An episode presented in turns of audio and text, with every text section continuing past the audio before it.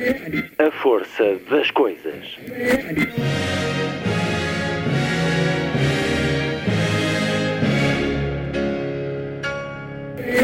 Welcome to the 109th last night of the proms.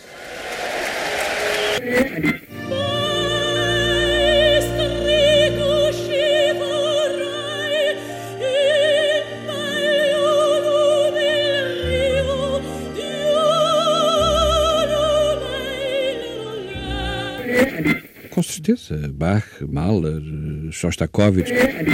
Um programa de Luís Caetano.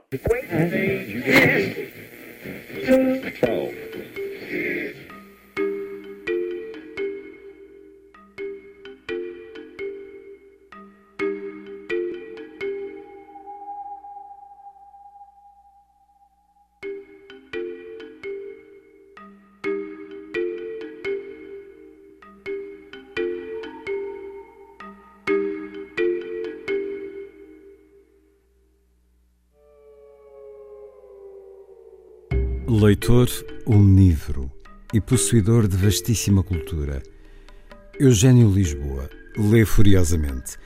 Lê de tudo porque de tudo se dispõe a aprender.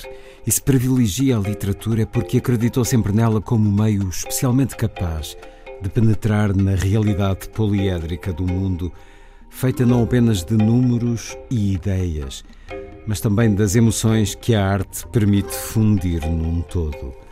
Assim escrevem os organizadores Otílio Pires Martins e Onésimo Teotónio Almeida no livro Eugênio Lisboa, Vário, Intrépido e Fecundo, uma homenagem publicada pela Ópera Omnia, onde lemos, entre dezenas de outros testemunhos, este de Urbano Tavares Rodrigues, Eugênio Lisboa, invulgar leitor crítico de profundo conhecimento da literatura inglesa, da francesa clássica, da russa, ensaísta luminoso e irónico, polemista acre, poeta sensível, professor com raro talento de comunicação, já Miguel Real diz Eugênio Lisboa, crítico literário sem paralelo no panorama dos estudos críticos do nosso país. António Manuel Ferreira escreve Homem que se define numa palavra: generosidade. Dez anos depois, regresso à conversa com o crítico e ensaísta Eugênio Lisboa. Acaba de publicar Poemas em Tempo de Peste, com a chancela Guerra e Paz. Eugênio Lisboa, de novo na edição poética, vincada pelos dias que correm. Uma conversa na Biblioteca do Escritor, território de gatos e memórias. Conversa sobre sátira e tragédia, deslumbre e desconsolo, sobre o belo e o grotesco. Um diálogo que caminha pelos dias da pandemia e pelas histórias de uma vida longa que aos 90 anos permanece luminosa. Eugênio Lisboa e os poemas em tempo de peste. Para escutar, já a seguir. Na segunda hora, Raquel Ochoa, escritora e viajante, vencedora do Prémio Revelação Agostina Bessa Luís. O último livro, Pés na Terra, leva-nos aos quatro cantos do mundo e a histórias que, mais que lugares, nos trazem pessoas, a humanidade, tão diferente e tão próxima. A terminar o programa, Lilliput é o pequeno grande mundo dos livros para os mais novos, percorrido aqui semanalmente por Sandy Gageiro. Sábado, 21 de novembro. Muito boa tarde. Esta é a força das coisas.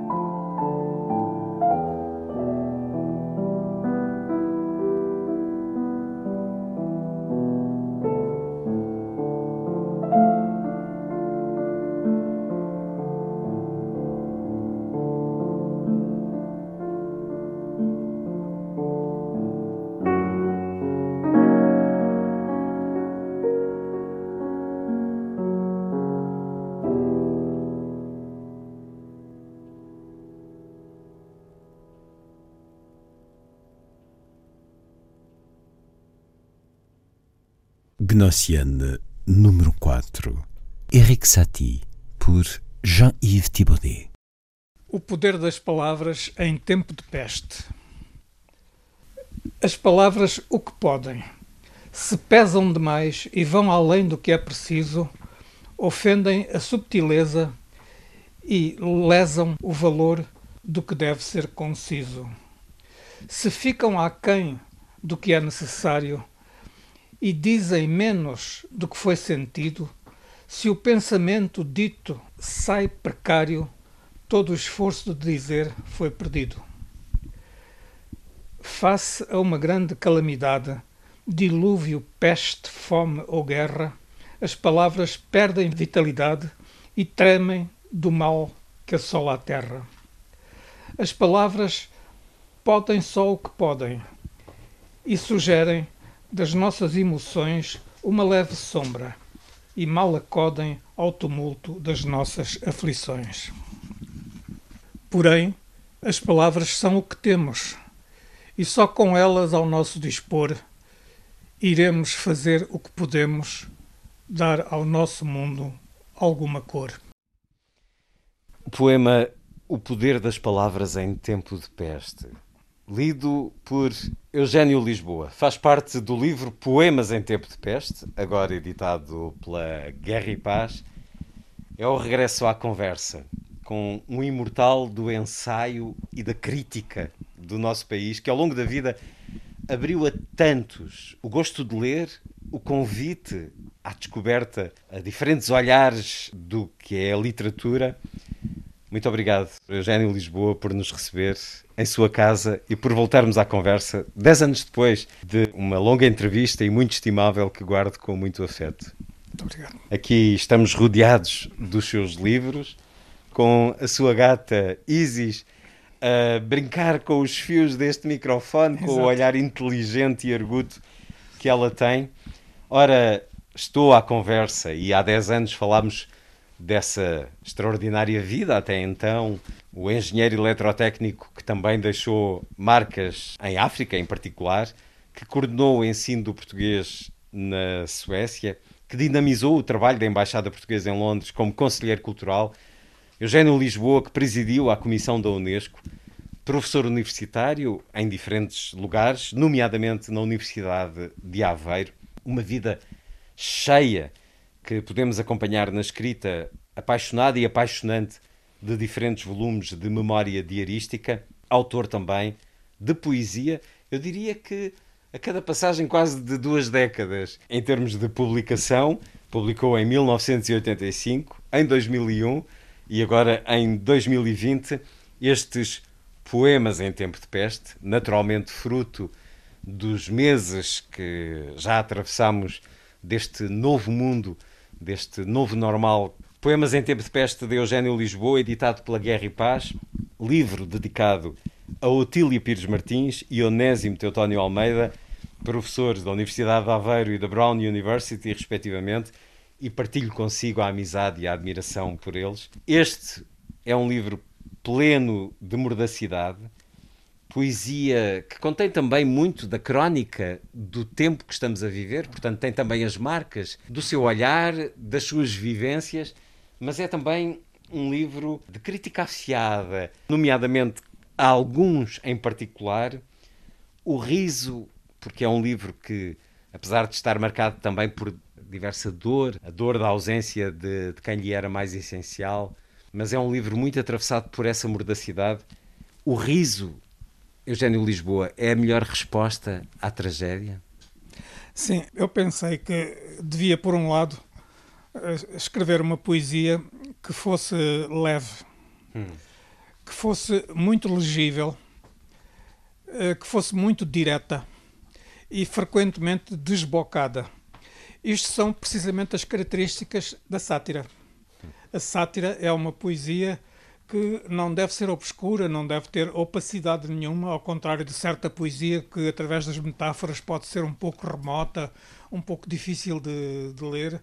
A sátira deve ser direta, porque tem uma função ou pedagógica ou punitiva. Dizer, há, há, há... A sátira é necessária. É necessária, é uma necessidade.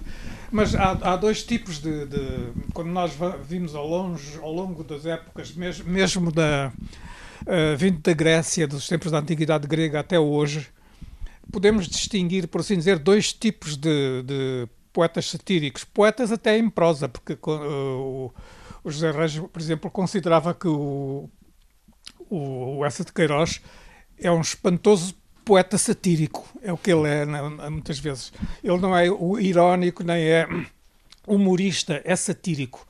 Mas então, há dois tipos de sátira.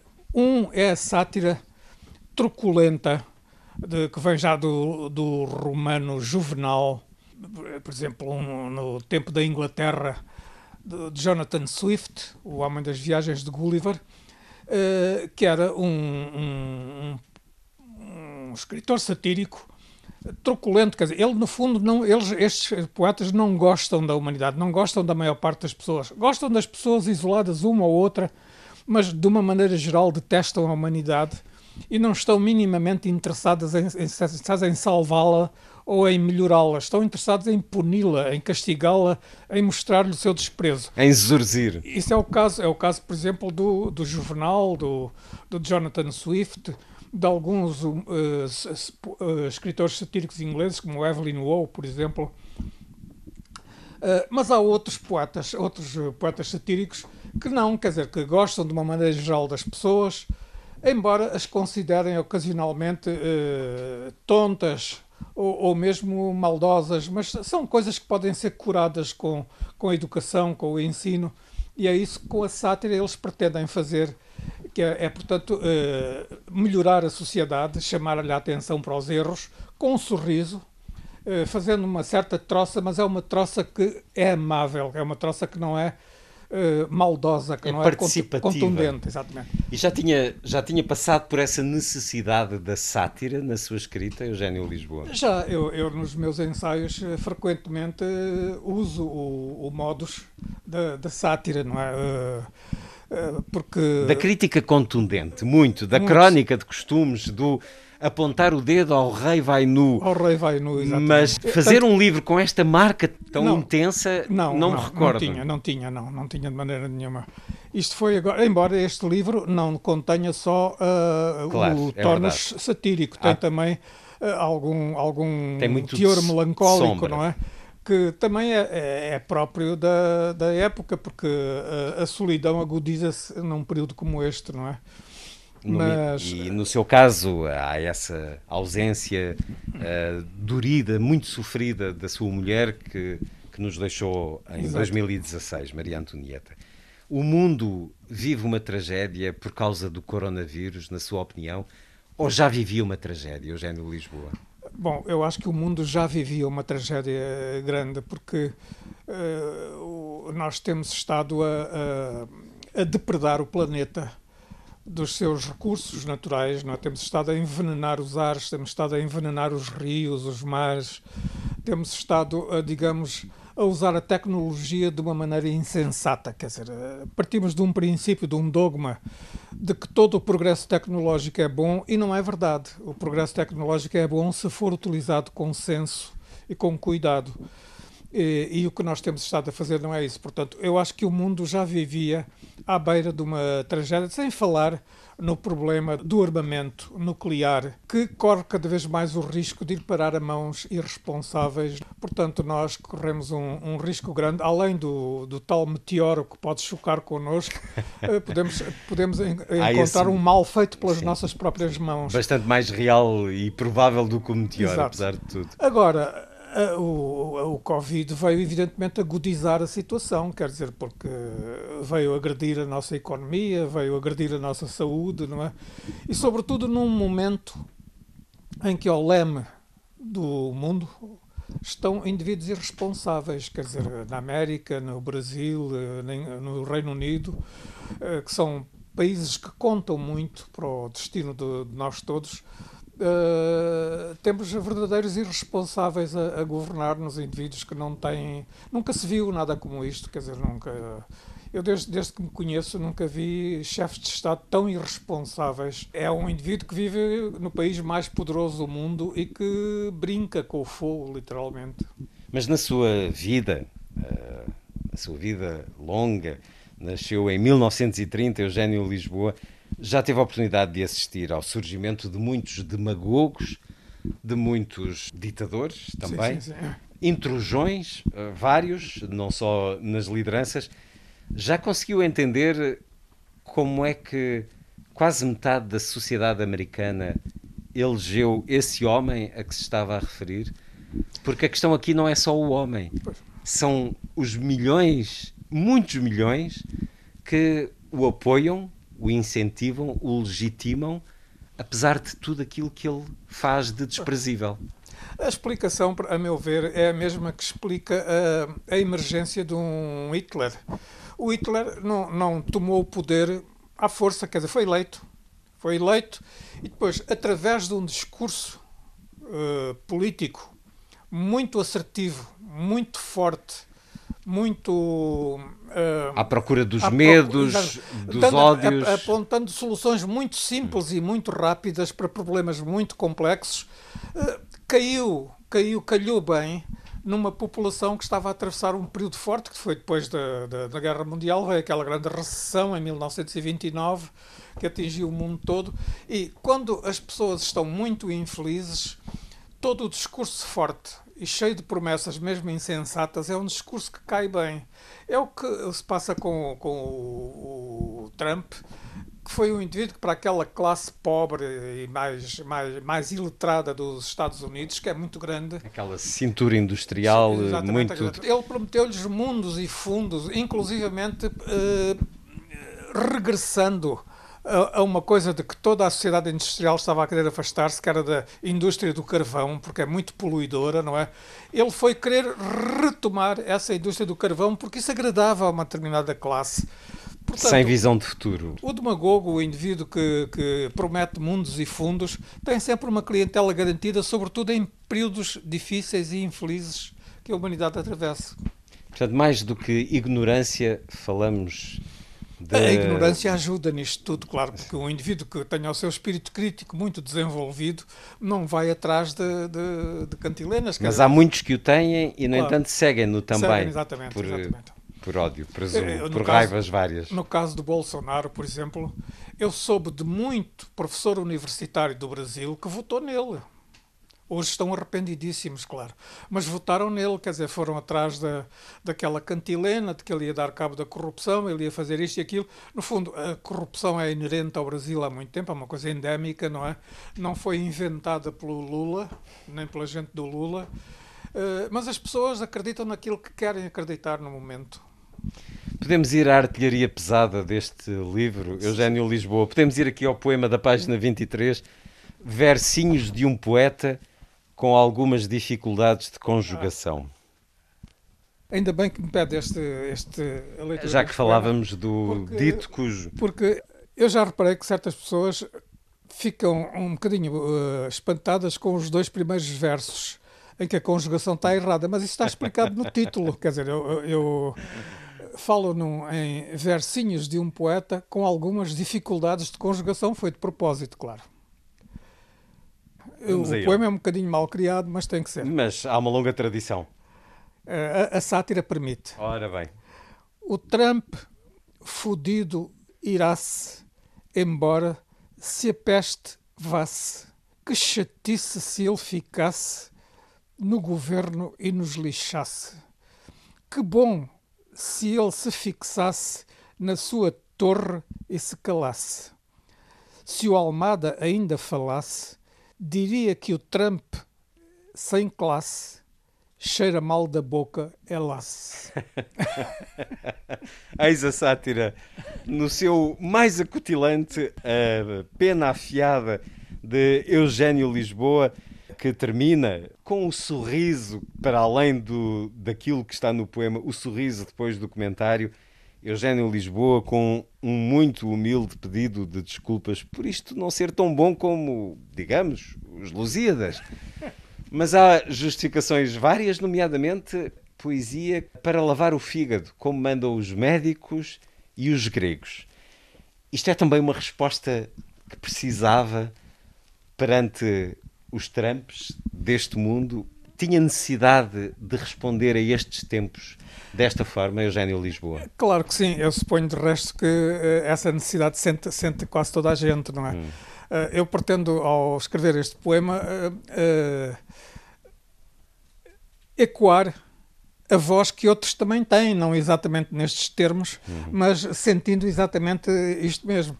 Uh, uma das funções também do, do, da sátira é essa mesma, é lavar o fígado, como diziam os gregos, como mandavam os gregos, lavar o fígado, porque se nós não desabafamos, ficamos envenenados. É preciso responder, devolver, responder, claro. e pela palavra é a melhor forma de contestarmos diferentes situações.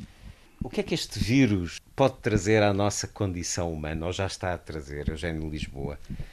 Sairemos melhores desta situação? Eu gostaria de pensar que sim. Uh, se, se vir no meu livro, eu fui ontem fazer um survey rápido para ver quantos poemas é que pertenceriam àquela categoria punitiva, desprezível do jornal hum. e quantos pertenciam à categoria de, do poeta, como Horácio, por exemplo, que com um sorriso suave quer apenas persuadir as pessoas a curarem-se, a ficarem melhor. E realmente, o único poema que eu encontrei que é francamente punitivo, eh, eu por acaso não reparei neste do, do Trump, mas este do Trump eu no fundo espero, espero que alguém faça alguma coisa ao Trump. Portanto, não é inteiramente uh, acutilante sem qualquer forma de esperança, hum. não é? Que alguém Mas faça alguma coisa com. O único, o único que eu tenho aqui que é, que, que é francamente punitivo e agressivo é o da Nova Nau Catrineta.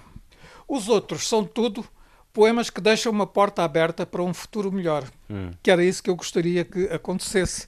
Que as pessoas, agora que estão confinadas, que estão fechadas consigo próprias e com os seus familiares, que meditassem um pouco na vida que estão a ter, na vida que estão a fazer, e se não poderão dar-lhe um jeito, se não poderão fazer algo de melhor para elas e para os outros.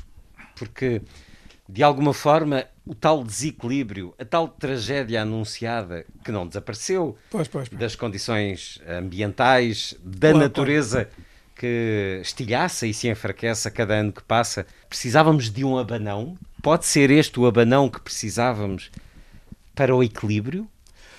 Pode ser, embora uh, eu ponha sempre uma, uma, reserva, quer dizer, não é uma garantia, porque repare que depois da, daquela, daquele açougue tremendo que foi a Primeira Guerra Mundial, que deu aso a uma literatura uh, anti-guerra hum. muito forte, com uh, escritores como o Roman Roland, o Henri Barbusse, o Éric Maria Remarque, alemão, o Roger Vercel, o Rolando Orgelé.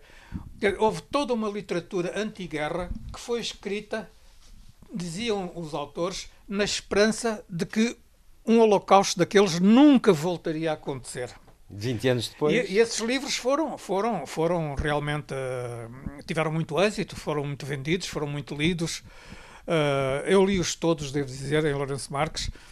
Eh, a tal ponto que o, o júri do Prémio Goncourt, a seguir à Primeira Guerra Mundial, se um romance sobre a guerra tivesse uma qualidade mínima, tinha garantido o Prémio Goncourt. Quer dizer, a Academia Goncourt resolveu colaborar com esse movimento de escritores que queriam convencer a humanidade a não repetir um a, erro gigantesco. A paz pela literatura. No entanto, em 1940 estávamos metidos noutra.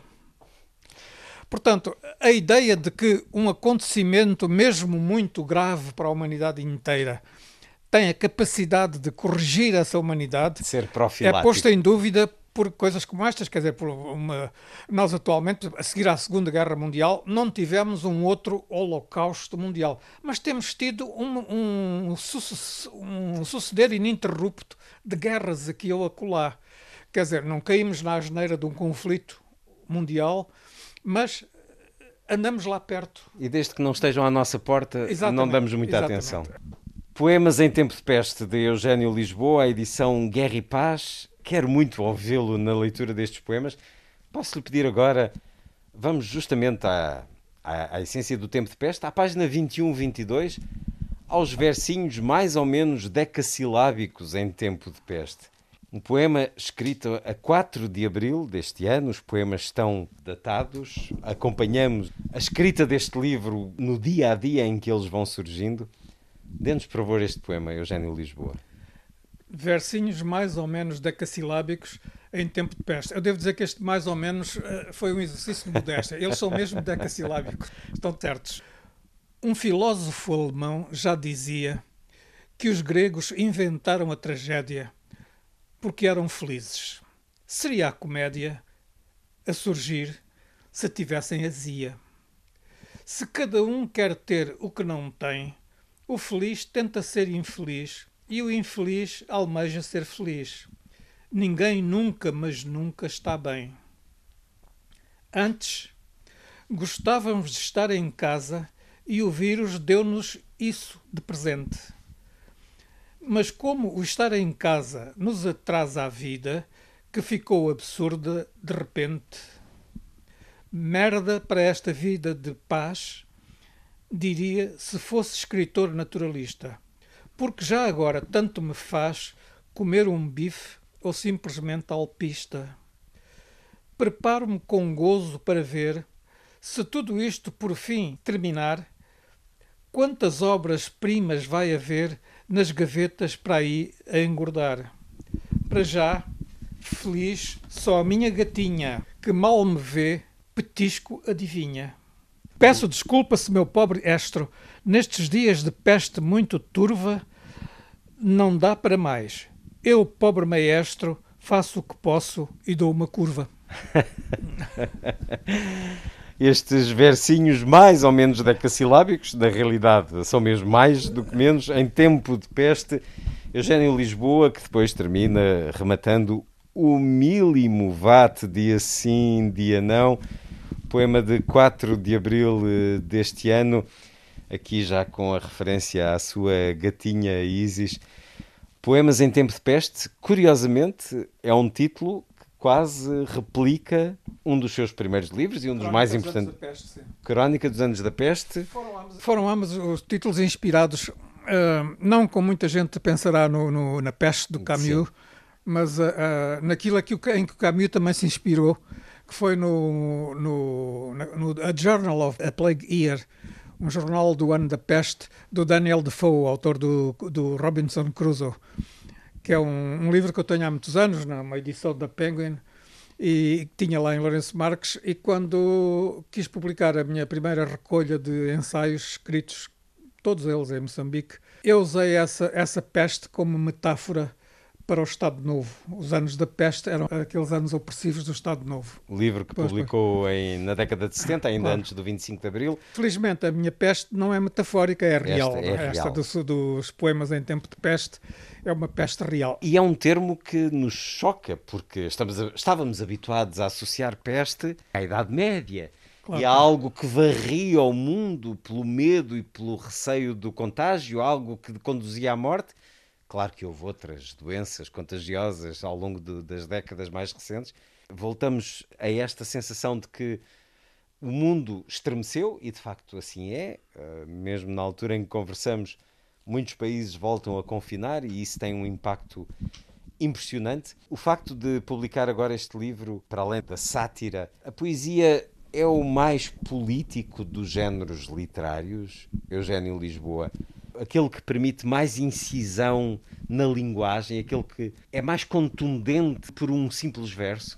Eu, eu diria que sim. A poesia usa vários ingredientes de captação, de mesmerização, de hipnotização. do- utiliza, é por isso que eu, eu, eu tive o cuidado de ter os metros certos e fazer as rimas o mais, o mais surpreendentes que fosse, que fosse possível.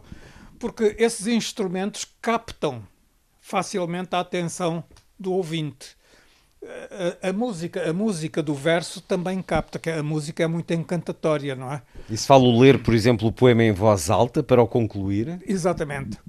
Eu vou-lhe dar um exemplo de como uh, uh, a poesia pode realmente ter esse efeito. Isto passava-se na Rússia soviética e o poeta em questão era o Pasternak, que era um poeta perseguido pelo regime, porque ponto dizer, como verdadeiro poeta era, era independente, não era um menino bem mandado, não é? E o, o- curiosamente o- ele estava proibido de publicar os poemas em livro, mas não estava proibido de os recitar em público. que era- eram os paradoxos do- do- do- dos reinos da, da opressão.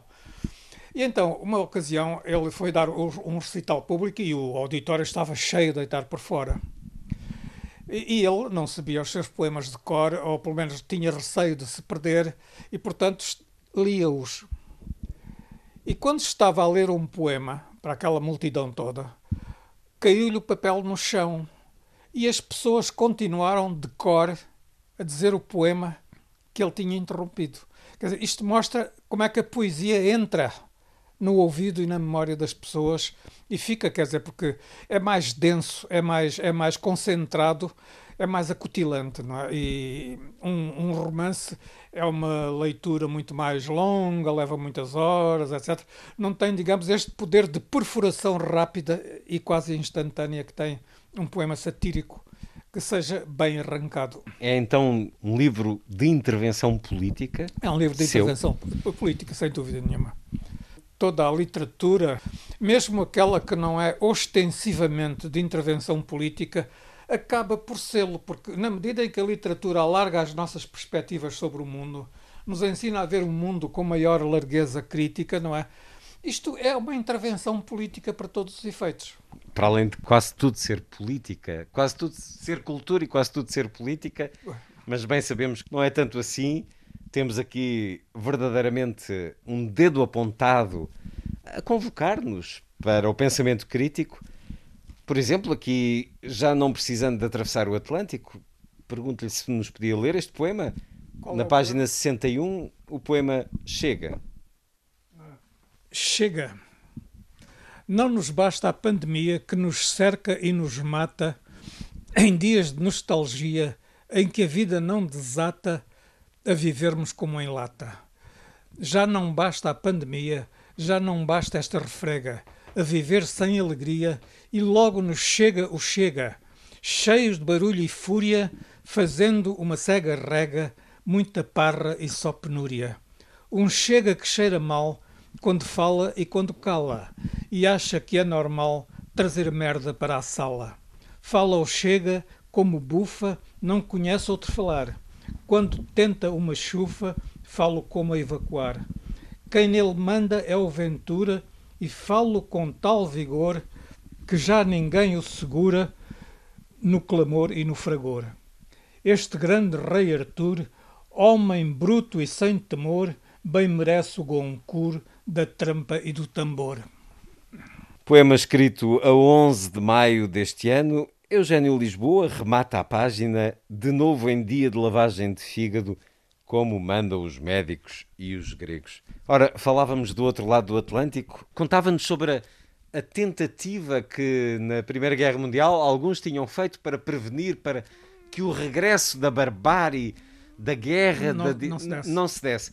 Ora, nós tivemos 48 anos de ditadura, o senhor viveu e sofreu-a. Acredita que vamos ter um regresso da extrema-direita no nosso país? Não, estou convencido que não. Estou convencido que não, porque, em- embora eh, eu considere que eh, a estratégia que se está a utilizar para, para combater a extrema-direita eh, não seja muito correta. Nós, no fundo, estamos a levá-los a sério estamos-lhes a dar palco. Eu acho que a extrema-direita se destrói com muito mais eficácia pelo ridículo. Ridículo. Se as pessoas se tivessem rido do Hitler o tempo todo, na Alemanha, o Hitler tinha, não, talvez não tivesse chegado onde chegou. Eh, nós estamos a, a dar constantemente palco ao, ao líder da extrema-direita, ao André Ventura, estamos a dar-lhe constantemente, eh, estamos a levá-lo a sério, estamos a mostrar que temos medo dele.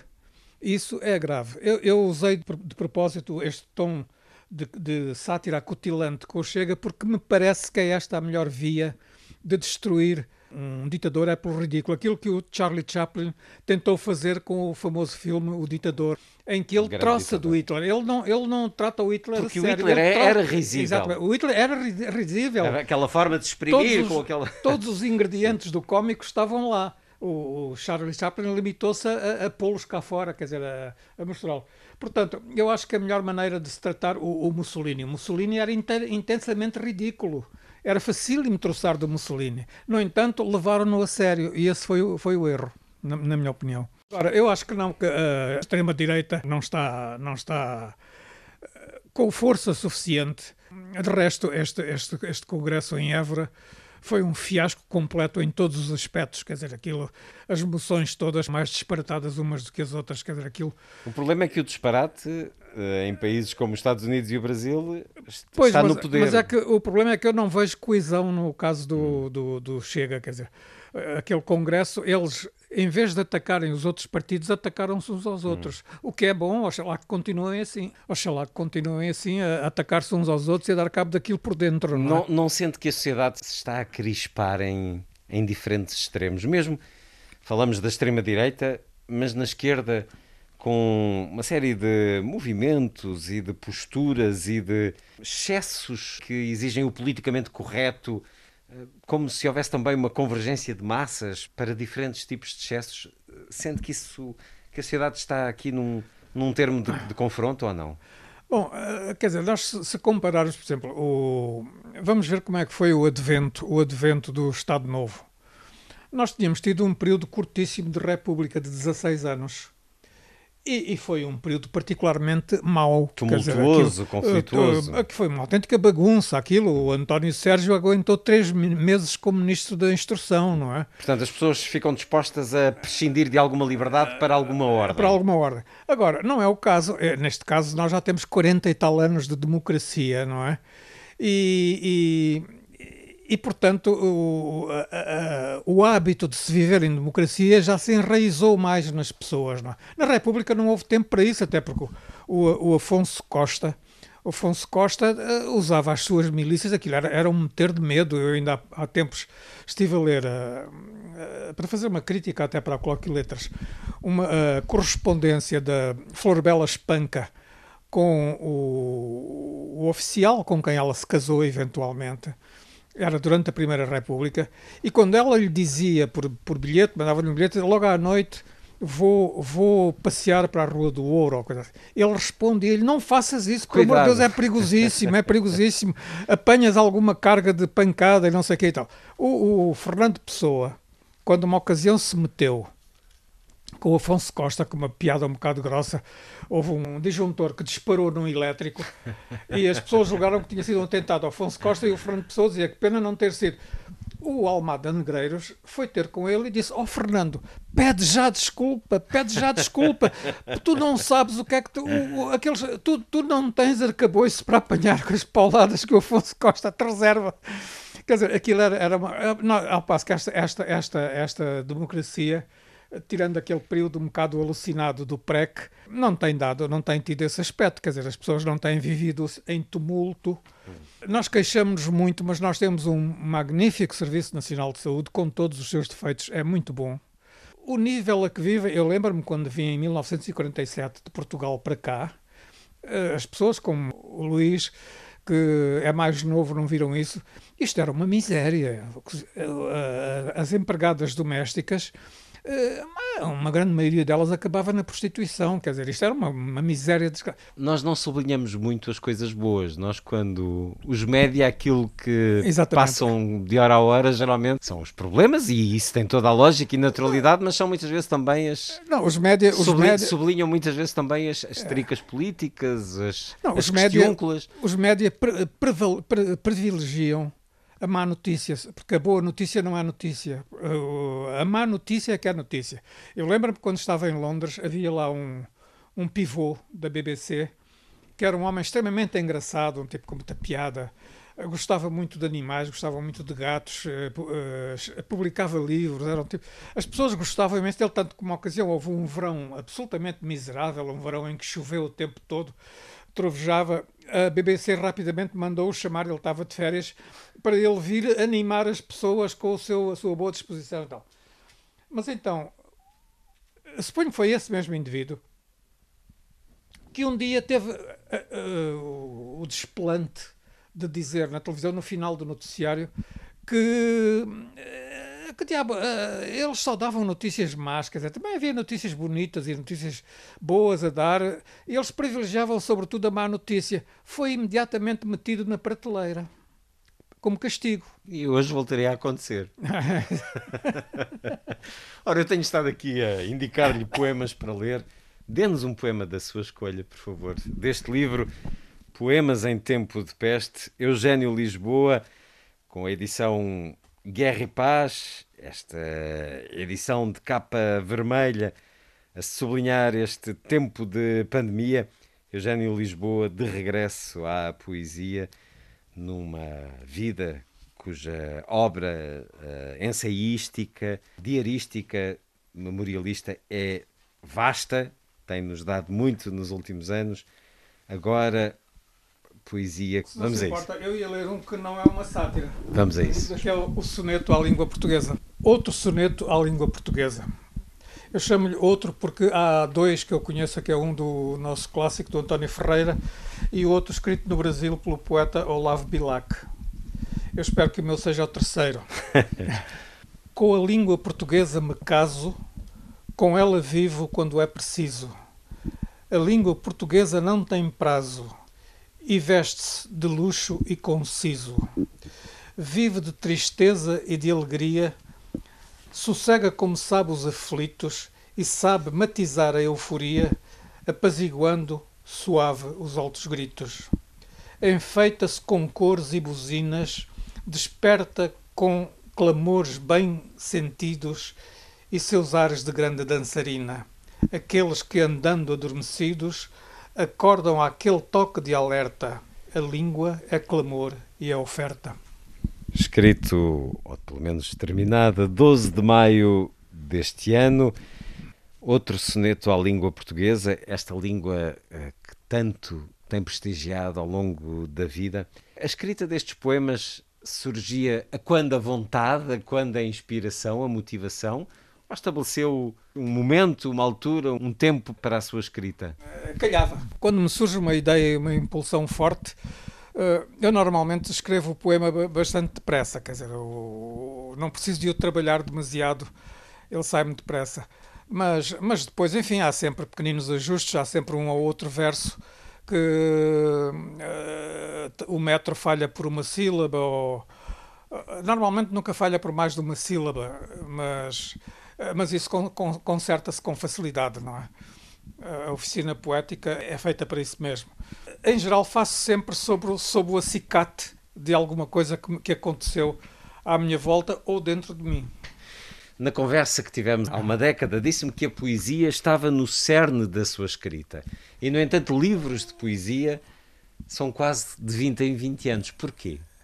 Exatamente. Eu, eu creio que sim, que os meus, os meus ensaios os meus ensaios têm bastante poesia também, têm bastante poesia e têm até bastante romance, são bastante romanescos. Uh, não, eu não gosto do tipo de, de, de, de ensaio uh, académico e seco que, que não é vida, quer dizer, eu acho que toda a escrita deve ser vida. E, em todo caso, eu responderia um pouco como suponho que responde, responde, terá respondido um poeta francês, o Paul Valéry, que também, sendo talvez o maior poeta francês do século XX, escreveu pouca poesia. Ele dizia que, uma vez vendo por dentro como é que a maquinaria da poesia funciona, não vale a pena estar constantemente a repetir o processo. Para quê? Quer dizer, eu já sei como é que a oficina funciona, não vale a pena a, a, ideia de publicar, por exemplo, três livros por ano, como fazia o, o António Ramos Rosa, para mim é completamente exótica. Para quê? No fundo, de cada poeta, de cada poeta fica no ouvido permanente da posteridade um punhado pequeno de poemas. portanto não vale a pena estarmos a escrever centenas deles.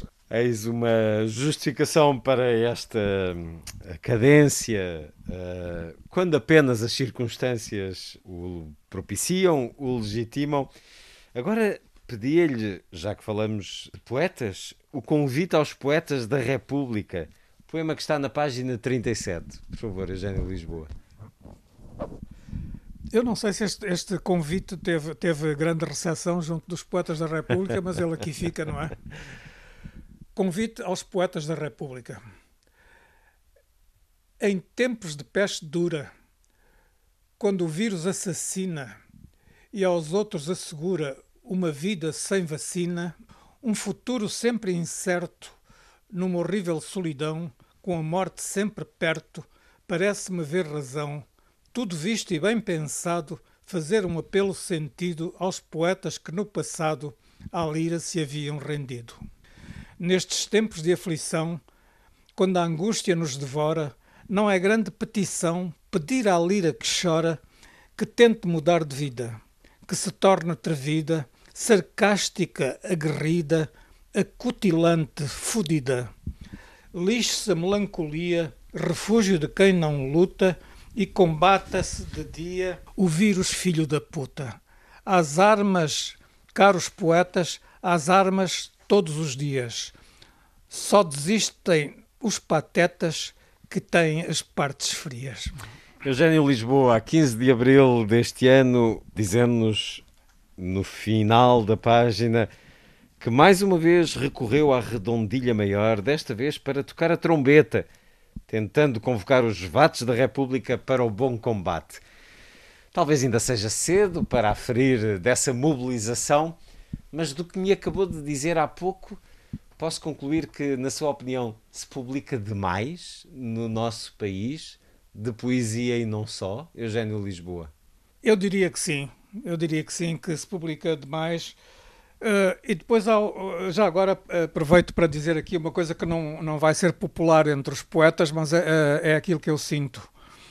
Uh, há hoje um, um ostensivo desrespeito, quase desprezo pela oficina poética.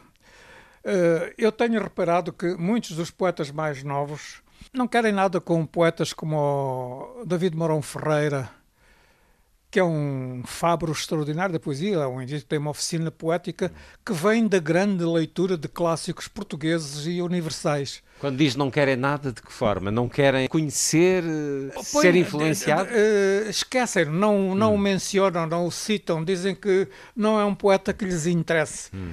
Ora, que diabo, ninguém compõe música sem aprender composição. Ninguém pinta sem aprender pintura. Ninguém surge Ninguém do nada. sem aprender escultura. Porque diabo é que as pessoas vão escrever todas poesia sem aprenderem oficina poética. Porque mesmo que a queiram depois violar, que a queiram depois uh, utilizar atropelando-a, têm que começar por conhecê-la. Ora, eu suspeito muito que a maior parte dos nossos poetas uh, nunca leram um tratado de versificação, não, nunca viram para que servem as, as, as formas da retórica do discurso poético? Eh, para que se usa um hipérbato, por exemplo? Eh, para que se usam as figuras da retórica? Eh, ora bem, eu acho muito estranho, quer dizer, não, não, é, não é possível um, um engenheiro civil, um engenheiro eletrotécnico, um médico, aprendem a sua profissão. Porquê é que os poetas não hão de aprender a hum. sua? Não encontra diálogo com outros poetas nos poetas mais novos de hoje? Por exemplo, nesta poesia eh, agora publicada de Eugênio Lisboa, há diálogos vários com Camões, com essa, com Reinaldo Ferreira, com Teixeira de Pascoais, com João de Deus. Raramente está sozinho aqui, é sempre fruto da circunstância das leituras que fez e dos outros que vieram antes de si. É isso que está a dizer que os poetas hoje não se fazem daquilo que está sim, atrás sim, deles. Sim, exatamente. Repare que uh, quando hoje se pergunta a uma figura notável da nossa praça, seja um político, um advogado, um grande médico, um deputado, uh, que poetas é que, é que, são os seus poetas favoritos? Normalmente eles começam da Sofia de Melbrenner para cá, quer dizer, é como se da Sofia para trás não houvesse nada. eu isto acho estranho, quer dizer, acho, acho muito estranho que as pessoas tenham lido alguma poesia do século XX, vá lá do Fernando Pessoa para cá, e do Fernando Pessoa há muita gente que eles deitam pela borda fora, do, do Fernando Pessoa para cá, mas daí para trás nunca, nunca citam Camões, nunca citam Bocage, nunca citam Sá de Miranda, nunca citam o Camilo Peçanha. Não, não é, é, é, é, a literatura de ontem ou anteontem e acabou. Não é assim, quer dizer, o, o, eu estou convencido que o Stravinsky sabia de cor e salteado a música do século XVIII, do século XIX, do século XVIII, do século XVI, eh, tanto que o Rex Progress é precisamente uma retomada da, da música barroca. Acho que faz falta aos poetas uma certa cultura poética. Portanto, não se tem surpreendido muito, não se tem deslumbrado com nova poesia portuguesa? Não, há, a nova poesia portuguesa que eu acho que é muito, muito boa, muito importante. Eu, eu acho que o Herberto Helder, por exemplo, é um grande, um grande poeta. Um Mas dos mais, poeta. dos mais recentes, dos novos nomes, dos que surgiram na nas últimas duas décadas. Sim, tenho lido, tenho lido alguns com, com, com interesse. Confesso que muitos, muitos deles aquilo não atinge a mínima, a mínima poesia. Por exemplo, uh, um, um, livro, um livro que foi muito uh, alardeado, foi muito trombeteado, que é a Viagem à Índia do Gonçalo M. Tavares.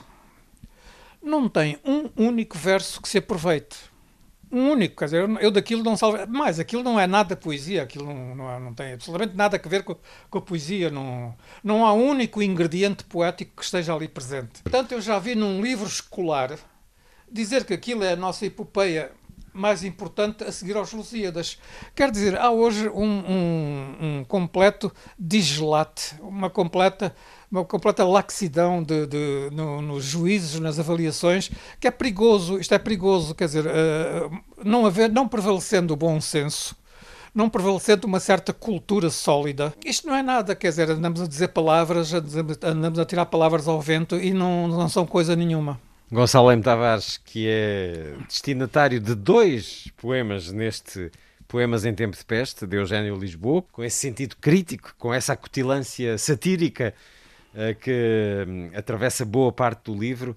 Falava-me em 2010, na conversa longa que tivemos, do poeta e dramaturgo Christopher Fry, citando a poesia é o uso especial que fazemos das palavras para explorar o nosso assombro. Exato esta Exato. sociedade atual, a sociedade tecnológica, das redes sociais, que não sei se lhe são familiares ou não de alguma forma, estão a retirar ou a acrescentar assombro à nossa capacidade de ler, à nossa capacidade de deslumbre, na sua opinião, Eugênio Lisboa?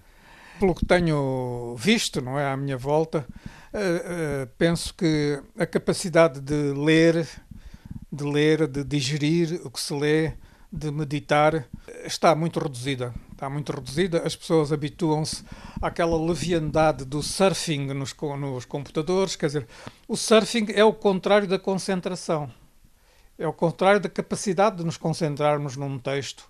E por conseguinte, uh, as pessoas desaprendem de ler, desaprendem de exercitar o espírito crítico, desaprendem de, de se instruir e, e, e, eu não sei se a escola a escola está a ser capaz de dar uma resposta competente a este grande problema. Não sabe ou acha que sabe, acha que a escola está a retirar essa capacidade? É capaz de estar a retirar, a retirar porque o, a massificação do, do estudo foi feita sem, sem as cautelas, sem, sem a lentidão necessária, sem a preparação necessária dos professores. Quer dizer, o, o, o professor não é um ensinador de matéria. Havia alguém que dizia que há, há várias espécies de professores. Há o professor que, que ensina, há o professor que explica, há o professor que demonstra e, finalmente, há o professor que inspira é destes professores que nós precisamos, é dos últimos. Os, o, segundo e o terceiro estão sempre incluídos no quarto. Agora, o segundo e o terceiro podem não ter o quarto, que é o, o professor que inspira. O professor que inspira, é, eu, eu, posso falar com, com, com autoridade nisto, porque eu tive no meu liceu, em Lourenço Marques, uma meia dúzia de professores que, são, que pertenciam à classe dos professores que inspiravam. Isso para mim foi decisivo. Muito daquilo que eu depois gostei de aprender e de ler hum. veio do entusiasmo com que esses professores me inspiravam. Não só professores da área das humanidades, mas não, também não, das não, ciências. Não, não, não. Eu diria até o professor que eu mais cito uh, como um dos, dos, dos, mestres de inspiração era um professor de uma cadeira de Ciências Geográficas do sétimo ano. Não era de literatura, de maneira nenhuma. De literatura tive professores notáveis, como o Reis Costa, que foi colega de quarto do Hernanicidade cá em Portugal, e que era um homem que era o único professor daquele liceu que dava os Lusíadas como os Lusíadas devem ser dados aos alunos. Quer dizer, uh, mesmo os, os, alunos que não gostavam dele como pessoa rendiam-se ao magistério deles, de, dele, da maneira como ele dava os Lusíadas. Uh, professor de matemática, quer dizer, o Vieira Júnior, que era um pedagogo espantoso e que fez da matemática a disciplina mais bela que eu até hoje tive. Essa forma de dar os Lusíadas que atraía os alunos, como é que a pode descrever? Quer dizer, ele, ele dava o contexto uh, social e político dos Lusíadas, o que era a época, o que é que o Camões tinha querido fazer. Ele usava a sintaxe como uma forma de interpretar mais a fundo o significado de, de, de, da, daquela estrofe analisada. Agarrando logo na primeira estrofe, as armas e os barões assinalados estas armas e os barões assinalados é o complemento direto da, da, daquele verbo, daquela oração. As orações normalmente não começam pelo complemento direto, começam pelo sujeito. Mas porquê é que o Camões põe o complemento direto à cabeça? É porque ele quer trombatear logo, atirar à, cabeça das pessoas, aquilo que os Lusíadas vão fazer. Vão cantar as armas e os barões assinalados. Quer dizer, portanto, o conteúdo dos Lusíadas é trombateado desde a primeira linha. E por isso Camões usa o hipérbato. Não usa o hipérbato por usar. O hipérbato não é, não, é, não é aleatório, quer dizer, tem uma função na oração. Portanto, ele fazia a análise em profundidade, usando tudo quanto, quanto havia, desde a análise sintática, a análise morfológica, a análise social, a análise Histórica. política. E, e, sobretudo, dava aos alunos uma coisa que é fundamental: dava entusiasmo o entusiasmo que ele tinha pelos Lusíadas comunicava-se aos alunos. A paixão daquilo a paixão, que, que, dizia, que falava. Ora, já que falamos de escola, pedi-lhe aqui um poema na melhor tradição dessa sátira acutilante, o da página 57-58, que tem por título Nuno Melo Campeador. Agora que falamos a propósito de uma escola à la carte. Sim, sim, sim. sim. Eu vou, vou dizer porque é que escrevi este, este, este poema. Esta atitude do Nuno Melo de ver comunistas por todo o lado, de ver comunistas debaixo da cama, no armário, na escola, não é? Fez-me lembrar irresistivelmente o que se passava no Estado Novo. Bastava nós sermos contra o Estado Novo para sermos apelidados de comunistas. E eu, como passei uh, várias décadas a, a, a sofrer desse tipo de coisa, várias vezes eu que nunca, nunca aceitei o comunismo, tive outros mestres, tive o António Sérgio, tive, tive o Bertrand Russell, mas uh, não era obcecado pelos comunistas, quer dizer, os comunistas eram outros indivíduos, eram, tinham uma, uma, uma visão diferente da minha, mas não era caso para estarmos doentemente obcecados. E, e o Nuno Melo pertence a esta categoria, quer dizer, ele estava perfeitamente bem instalado no Estado Novo.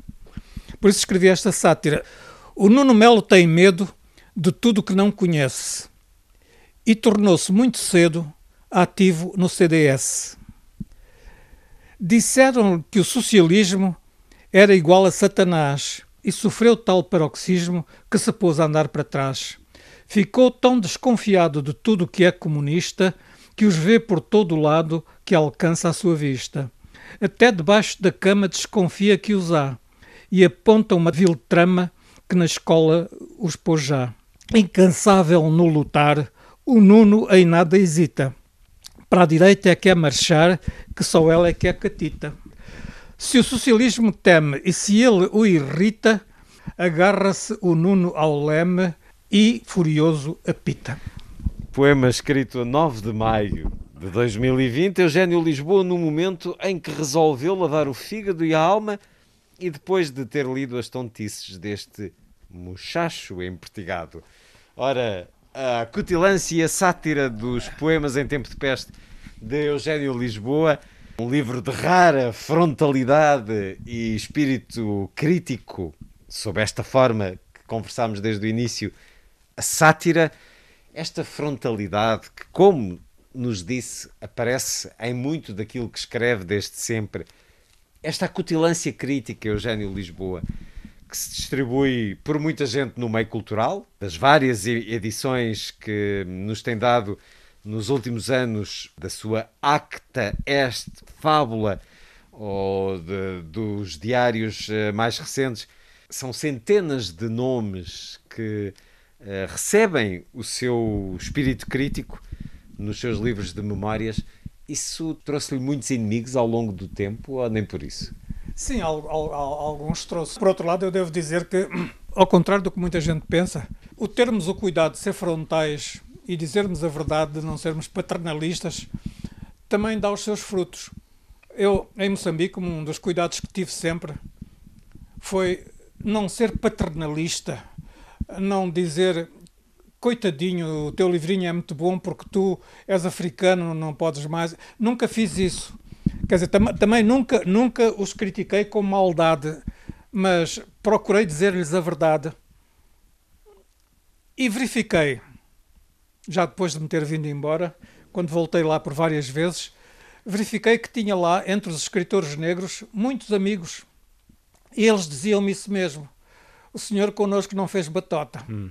E por cá? E mais, tive a alegria há não muito tempo quando se criou um prémio, o prémio da Empresa Nacional para os escritores moçambicanos. Qual o seu nome? Eles escolheram por unanimidade o meu nome para, como patrono do prémio. Quer dizer, não me levaram a mal quando eu os critiquei. É claro que eu não os criticava com a cinte. Criticava-os como o, o, o, satírico da primeira espécie, que é para ensinar, que é para criticar, que é para acolher, que é para ensinar. Uh, mas tive sempre, tive sempre o cuidado de dizer a verdade e eles, por outro lado, também viam que eu não tinha medo de criticar os indivíduos uh, apoiados pelo Estado Novo, que eram quase todos medíocres, como o Rodrigo Júnior e outros desse género, não é? Eles verificavam, portanto, que eu não estava a fazer fretes a ninguém. Estava a dizer aquilo que sinceramente pensava. Eu creio, portanto, que o dizer a verdade a longo prazo é o melhor investimento. Hum.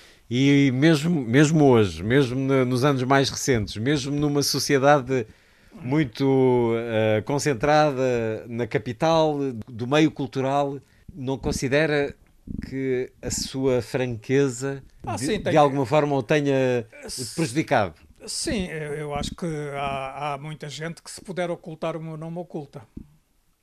Ora, continuamos. Onde é que está a Isis, que tem aqui também três poemas neste livro, A Sua Gata, uma poesia que, ao refletir os dias, o seu sentir, a sua vivência, contém também as marcas dessa escrita memorialista e diarística. Aqui da página 83, um dos poemas à Isis. Os olhos do gato em versos de cinco sílabas. Nos olhos de um gato há sempre segredos que trouxe do mato, onde houve folguedos e também mistérios que não desoculta. Percorreu impérios onde o perigo avulta, andou sobre mares, sentindo os medos que passam nos ares e tecem enredos. O gato aprendeu o que só ele sabe e que escondeu antes que se acabe. Nos gatos, os olhos indicam saberes, que até são aos molhos com outros poderes. Com os olhos avisa, mas só uma vez. Depois não precisa dizer que o fez. Poema datado de 8 de julho de 2020, Eugênio Lisboa que ama os gatos, mas não tem a pretensão de supor que lhes decifrou todos os mistérios. O que é que lhe dá a sua Isis, o que é que lhe dão os gatos, Eugênio Lisboa? Os gatos a mim dão-me sobretudo um grande entretenimento. Eu acho que eles são profundamente divertidos e são também inesperados. Um entretenimento afetuoso? Afeto, afeto também, sim. Destinatários. Sim, há, há, um mito, há um mito que o, o gato não gosta de, das pessoas, gosta só do lugar onde vive. É sim. mentira. Claro que a, é. minha, a minha gata dá-me as maiores provas de afeto todos os dias. Eh, ela não me deixa trabalhar se eu, se eu estou a escrever, ela vem sentar-se exatamente em cima do, do texto que eu estou a escrever. Se eu estou no computador, ela vem meter-se à minha frente, eh, ou então se está ao lado, passa a vida com a patinha a, a, a fazer-me festas, não é? Portanto, os gatos são tremendamente afetuosos, simplesmente têm também necessidade de vez em quando da sua independência, da sua solidão, e quando eles querem estar sós e sossegados, Não aquilo é para respeitar. Quer dizer, havia um escritor francês que era o Théophile Gautier que dizia que se nós tratarmos bem um gato, ele fica nosso amigo, mas nunca ficará nosso escravo. E é, e é isso realmente que o gato tem de, de apelativo, quer dizer, não, uh, muito embora nos faça muita companhia, não é, não é, não abusa, quer dizer, não abusa, quer dizer, ele sabe que nós precisamos, oh, pronto, ele sabe que ele precisa de estar sozinho e, portanto, deixa-nos a nós também sozinhos. Mas são, são, são, são muito engraçados a maneira como, como se deixam uh, uh, captar por uh, qualquer coisa que se mexe, que se move, quer dizer, um insetozinho, uma mosca, ficam completamente desvairados. Fazem-nos bem. À saúde, Fazem-nos bem, sim. Há quem diga que estar a fazer festas a um gato é a melhor terapêutica para doenças do coração. E aqui, rodeados de livros e com a sua Isis, há esse bom espírito, há esse bom sentir daquilo que nos rodeia. Eugênio Lisboa, amanhã é atribuído o Prémio Nobel da Literatura. Pois. Depois de um ano, uh, depois de dois anos extraordinários, há dois anos porque não foi atribuído, o ano passado porque foi atribuído em dose dupla. O Prémio Nobel da Literatura interessa-lhe alguma coisa? Para dizer a verdade, muito pouco. Para dizer a verdade, muito pouco, porque uh, os suecos têm uns critérios muito esquisitos de, de, rotatividade. É preciso dar a este país, é preciso dar àquele país. Chega a ser patético o número de gigantes da literatura que foram deixados de fora. E o número de indivíduos que, que o receberam e que hoje ninguém sabe quem são, ninguém os lê, quer dizer, estão completamente Portanto, francamente, eu, eu, acho que a importância do Prémio Nobel hoje é só, é só financeira, é um prémio de muito dinheiro. O prémio da literatura em geral é dado só a um escritor, portanto, ele apanha quase um milhão de. Das coroas suecas. De, exatamente. De maneira que uh, não acho que seja muito importante. Por exemplo, um escritor como, como, como o André Gide foi uma das figuras mais influentes da literatura francesa no século XX andou décadas na lista dos premiáveis e nunca lhe davam o prémio porque ele era homossexual. E acabaram por lhe dar em 1947, mas pelas más razões. Quer dizer, houve um júri do, do prémio que, farto já de ouvir o nome do André Gide como candidato ao prémio, empregou um palavrão feio para falar na homossexualidade do, do Gide. E os outros membros do júri ficaram tão chocados que reagiram e deram-lhe o prémio. Ora, o Gide não merecia o prémio por uma reação a um palavrão, merecia o prémio porque era um grande escritor, mais nada. E a quantidade de, de, de grandes escritores que não tiveram, o Ibsen não teve, o Tolstói não teve, o Henry James não teve. É uma lista enormíssima. Há algum escritor de língua portuguesa que, na sua opinião, portanto, tem que estar vivo neste momento, merecesse o Nobel da Literatura? entre os vivos? Sim. Ah, eu, eu acho que o. Uh, Disse língua portuguesa. Em língua portanto... portuguesa. Em língua portuguesa, sim. O, o, o, Brasil tem, tem grandes escritores, Portugal também tem alguns escritores. Eu não, eu não acho que seja preciso um, citar um grande gigante da literatura na hum. medida em que já muitos escritores francamente medíocres tiveram o prémio. Por conseguinte, o prémio não tem a fasquia de maneira nenhuma elevada. Mas eu perguntava-lhe alguém com uma fasquia é, não, muito elevada. Visto, visto isso, visto isso, eh, não sei, quer dizer, eu acho que, por exemplo, um, um escritor, o, Herberto Helder já morreu, é. sem dúvida que merecia. o Mário de Carvalho é um escritor que eu, que eu admiro bastante, acho que é um escritor que não ficava, não, não desonrava o prémio Nobel, Nobel se o recebesse. Ora, aqui fica um voto que devia ser escutado na Suécia.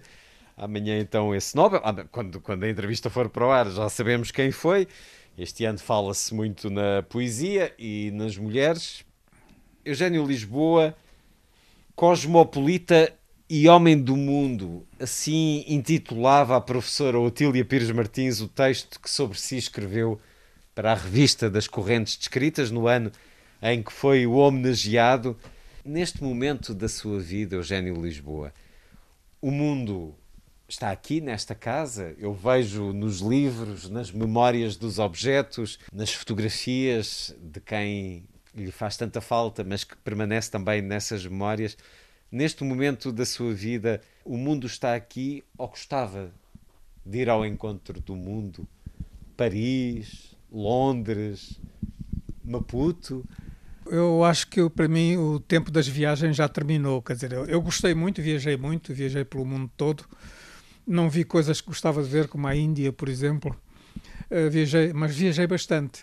Uh, atualmente, atualmente não, não me apetece muito, quer dizer, uh, viajar já me é fisicamente penoso.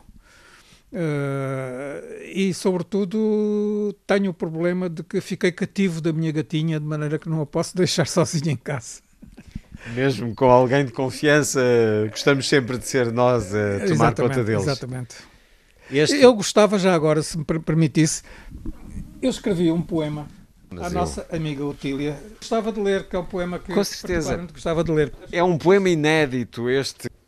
As mães. São espantosas as mães. Têm poderes fantásticos. Fazem tempo e pães e têm braços elásticos bons para tarefas sem fim. As mães sabem tudo, tudo.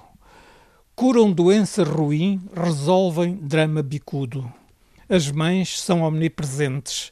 As mães contam-nos histórias e, quando estamos doentes, escondem as palmatórias. As mães inventaram praias e fizeram piqueniques, dizendo: Vê lá, não caias, vê lá que manco não fiques. As mães dão-nos de comer e dão também que vestir, ajudam-nos a crescer e a dar valor ao sorrir. Mas têm só um defeito, que é não serem imortais, porque o mundo foi mal feito por quem não quis fazer mais. Mas mortais são imortais, sempre em nosso coração. Dali não saem jamais em suave agitação. Ora, para a rádio, um poema inédito com a dedicatória a Otília Pires Martins, eh, professora notável da Universidade de Aveiro. Quer dizer que há muitos mais poemas para além daqueles que estão neste livro, Eugênio Lisboa. Ah, tenho, tenho, tenho alguns eh, por aí, mas não tenho muitos, porque eh, não, me, não me apetece assim por aí além estar constantemente a fazer poemas. Mas tenho alguns poemas eh, inéditos, não, nem sei onde, nem sei onde, se calhar alguns perdidos nas, dentro das páginas de livros, mas tenho umas dúzias de poemas que não estão publicados. A sua biblioteca é assim, é um mundo de descoberta. Os livros escondem muitos segredos. Fala-nos da sua biblioteca, nós estamos aqui na sua sala. Muitos álbuns, muita história, enciclopédia, ah, também centenas de obras de música clássica em disco, muitos filmes, porque o cinema é também uma paixão sua e um caminho que fez desde novo, desde Lourenço Marques, no incentivo aos cineclubes, na descoberta do, do cinema. A sua biblioteca está espalhada por esta casa. Como é que a toda, distribui? Como é que a arruma? Como é que a organiza? Eu arrumo-a não arrumando. Mas, Mas eu tenho, eu tenho, eu tenho, eu tenho um, um princípio de, de arrumação, por exemplo. Neste quarto aqui atrás tenho tudo quanto é literatura inglesa. Ah, são ainda umas, uns milhares de livros. Literatura inglesa e em inglês. Aqui neste quarto tenho, tenho literatura americana, tenho literatura policial, tenho, tenho várias coisas. Além tenho literatura, num, naquela, saindo do terraço, entrando ali naquele hallzinho de entrada, tenho literatura alemã, literatura russa e, mais, e literatura brasileira. No meu escritório tenho eh, literatura portuguesa. Depois na outra sala tenho literatura científica, tenho literatura policial, Eu tenho várias coisas, há uma sala cheia de livros também, obras de referência, tenho muitas obras de referência, dicionários das várias naturezas. E depois tenho ainda uma outra, um outro quarto, onde tenho muitos DVDs, tenho literatura italiana. Há naquela sala onde tenho a literatura policial, tenho também a literatura espanhola. Portanto, é uma divisão geográfica, temática e depois dentro de cada lugar do mundo que são estas divisões, ordem alfabética, presumo. Exatamente. Exatamente. Por ordem cronológica, normalmente é por ordem cronológica que eu ponho. Cronológica de aquisição ou de vida do autor? De vida do autor. Hum.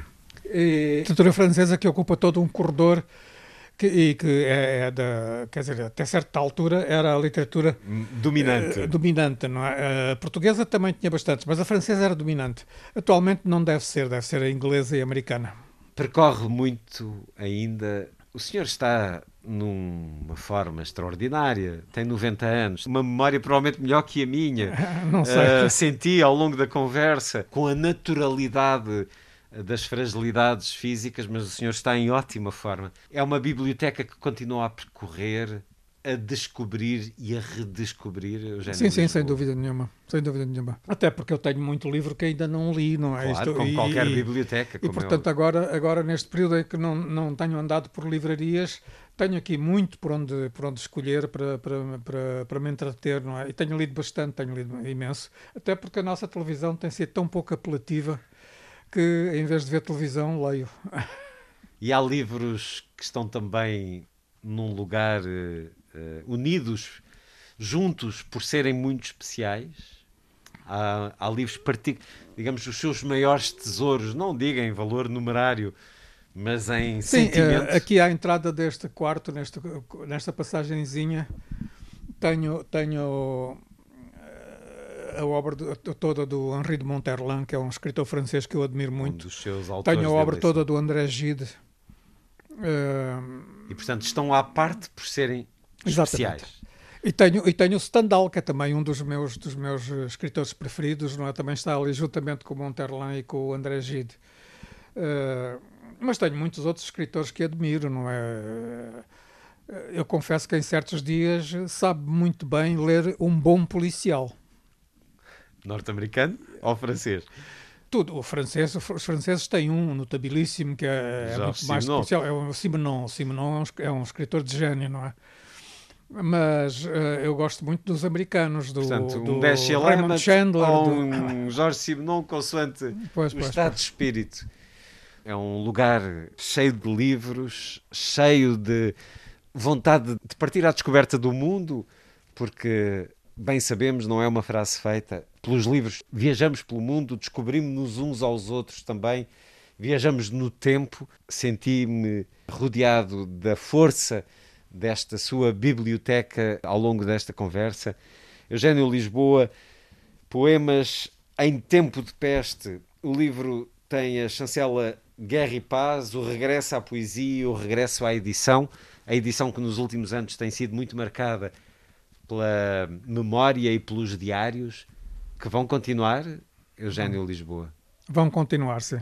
Eu já tenho no, no computador preparados para publicação dois volumes de diário, o, o terceiro e o quarto, e, e estou a fazer o, o, quinto também, que já vai bastante adiantado e que concluirá no fim deste ano. Vou escrevendo para o JL, vou escrevendo para a revista Ler, ah, vou escrevendo os verbetes para o meu diário e vou pondo as leituras em dia. Quer dizer, houve, houve um período em que eu li relativamente pouco e agora estou a, a, a pôr essas leituras em dia outra vez.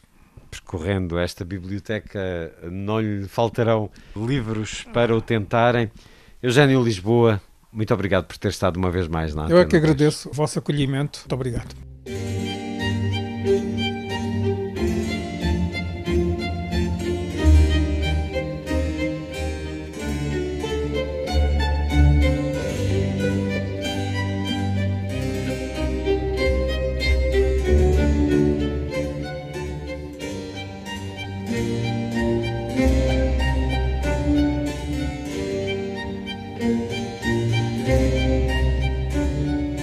A força das coisas.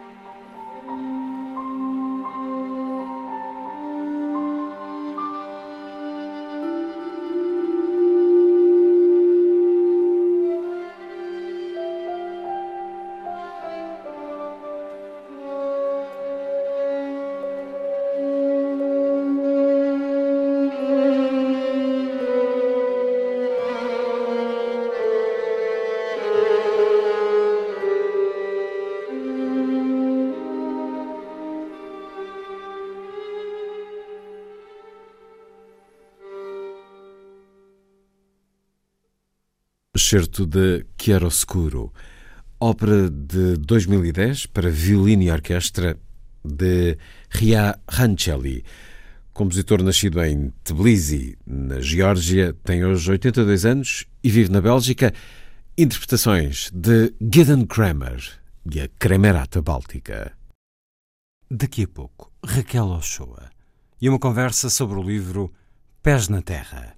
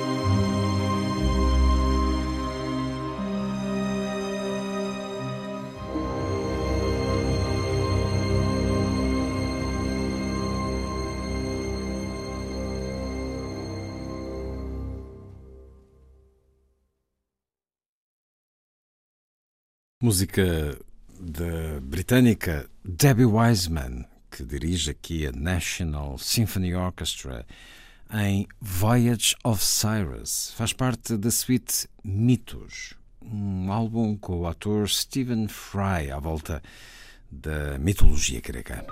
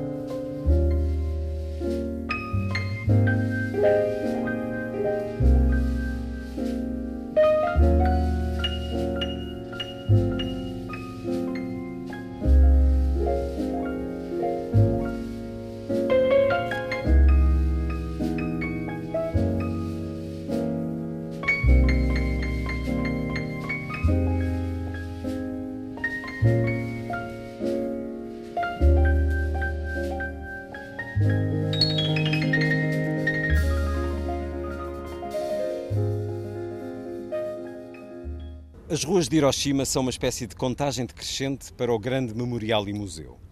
E por mais estranho que possa ser, há um crescendo de excitação ao aproximarmos-nos daquele que foi o local de maior impacto da bomba atómica. O primeiro vestígio foi uma árvore sobrevivente, Kurogane Holy, Ilex rotunda. Não sabia que tal fosse possível.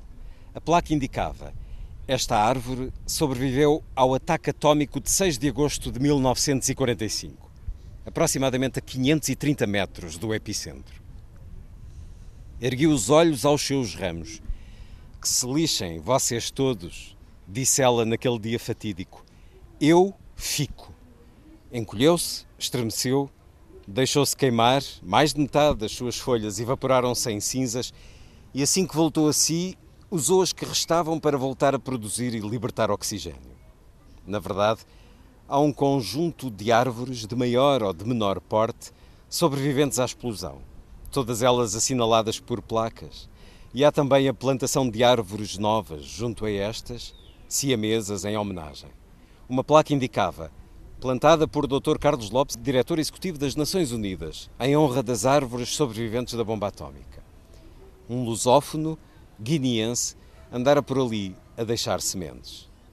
Hiroshima ficou com a pele de tal modo marcada pela queimadura que é difícil lembrarmos-nos do seu passado longínquo, da sua história plena de eventos e factos. O mesmo acontece com Nagasaki e todo o seu património histórico, nomeadamente os vestígios da presença portuguesa. E é um excerto do livro Pés na Terra, de Raquel Ochoa, agora publicado pela Oficina do Livro, um excerto que nos leva para essa cicatriz na história da humanidade. No último mês de agosto foi evocado, foram evocados os 75 anos que decorrem sobre o lançamento das bombas em Hiroshima e Nagasaki, por isso também a escolha deste excerto que Raquel Ochoa nos traz, quase que numa mensagem de esperança, de que, para já, de, de resiliência e de sobrevivência, aconteceu àquela árvore, aconteceu ao povo japonês, aconteceu a todas as vítimas da guerra. Um livro que nos leva para o campo base do Everest, uma espécie de vitória para a autora na sua chegada até lá, muito atribulada. Também muitas viagens à Índia, à Nova Zelândia, ao Sri Lanka, a Cabo Verde, ao Senegal, às Filipinas. Temos também muito Japão neste livro, Pés na Terra, de Raquel Ochoa. Bem-vinda uma vez mais à Antena 2. Obrigada, Luís. Raquel Ochoa, num conjunto de relatos e de histórias destas que já nos deu tantas sobre a sua vida de escritora viajante, uma vida que teve muitas atribulações nessas viagens, inclusive no segundo Interrail que fez, em que é roubada, tem muitas dificuldades para encontrar eh, lugar para dormir e é tratada quase como se uma forasteira que deve ser afastada de excluída, excluída da República Checa o mais depressa possível. Ninguém me podia ver. Já descobriu o sortilégio que, no entanto, apesar dessas peripécias várias, logo no início, o sortilégio que a faz querer continuar, que a fez querer esta vida de escritora viajante, Raquel Ochoa? É, a adrenalina é viciante e as viagens são uma das, é uma das formas que as pessoas encontram ter adrenalina. É assim, é um fenómeno químico? Eu acho que é mesmo um fenómeno como químico. Como outras dependências? Como, como, outras dependências, e há dependências bem piores, esta, esta é fantástica porque nos abre os horizontes e ficamos pessoas muito diferentes, com provavelmente mais tolerantes, não será assim com toda a gente, mas sim, a, a, a viagem eu acho que tem muito a ver com o nosso passado pré-histórico, de, de, sermos nómadas, sempre fomos nómadas. E apesar das pessoas se resignarem hoje em dia, e temos fases, há fases na vida em que é, dá mais jeito e é mais cómodo não viajarmos muito ou, ou estarmos mais parados, estarmos com os pés mais assentes na terra, a verdade é que sempre me gerou uma grande curiosidade de viver num mundo que era redondo e que tinha um princípio, meio e fim e que tinha um tamanho que, apesar de ser muito, muito grande, era mensurável. Esta ideia, desde muito nova, fez-me uma grande confusão. Como é que o mundo, apesar de ser tão grande, hum. era cabível num espaço que nós, a nossa mente, consegue conceber? A verdade e é, é que era possível percorrê-lo. E era possível percorrê-lo. Não, não pessoas... é infinito. Exatamente. Na realidade, nós podemos conhecer o mundo inteiro. Exatamente. Entre aspas, conhecer, o conhecimento, esse sim é, é quase infinito. Mas ir aos sítios, há quem faça até esse recorde de países, uhum. mas não será talvez a melhor forma de viajar e conhecer os lugares. Não como aqui os conhece. Conhecendo-os, e já escutámos as suas viagens e as suas experiências em muitas outras conversas, por vezes também uh, com a necessidade da solidão, de, de, uma experiência quase espiritual. Há, aliás, neste livro, novo livro de Raquel Ochoa, essa reflexão conselhos para quem viaja sozinho, mas também a reflexão da solidão, Não. dessa necessidade da solidão. É, um, é uma necessidade também? Não há dúvida que eu neste livro uh, trago muita coisa, muita até bagagem, porque eu, eu, sou uma viajante, mas também sou uma escritora e sou romancista, não é? Eu passei muitos anos a escrever romances e agora voltei à literatura de viagens e, e ao escrever um livro, um relato na primeira pessoa. E então trago também, eu digo isso no início, uma estética pessoal quando escrevemos um, um livro de viagens. E essa estética pessoal está muito ligada à nossa própria solidão, àquilo que nós somos e sabemos que somos numa experiência em que, em que a vivemos sozinha. E se é verdade, eu hoje em dia não tenho tanto essa necessidade, também já sou uma mulher com outra, com outra idade, até faço um, um verso, mas no início e conto experiências quando tinha 20 anos, Uh, no início para mim era fundamental entender quem é que eu era sozinha e sobretudo quem é que eu era sozinha longe da minha zona de conforto.